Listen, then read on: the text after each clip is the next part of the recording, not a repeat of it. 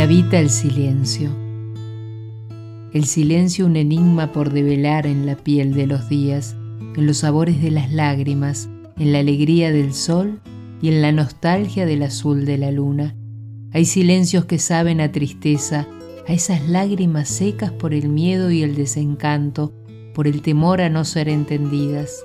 Hay silencios que lo dicen todo, incómodos, severos y austeros, se paran para enfrentar la situación más difícil. Hay silencios que saben a paz y armonía, flotan desde la calma de un mágico atardecer. Hay silencios desgarradores que traen el dolor más profundo y cortan como una navaja. Hay silencios que saben a dicha, esos brillan como los rayos del sol reflejados en las olas del mar. Hay silencios de gratitud, esos se respiran en el palpitar del eterno agradecimiento que perfuma el corazón.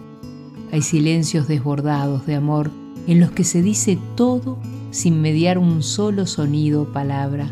Son como un abrazo fuerte y sincero o el beso más sentido.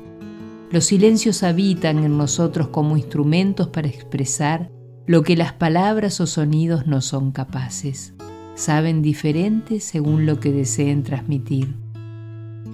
De todos los silencios, el más genuino es el que abarca a todos y a cada uno de ellos, porque el silencio y sus diferentes manifestaciones es un fiel compañero que nos permite crecer y avanzar en la vida.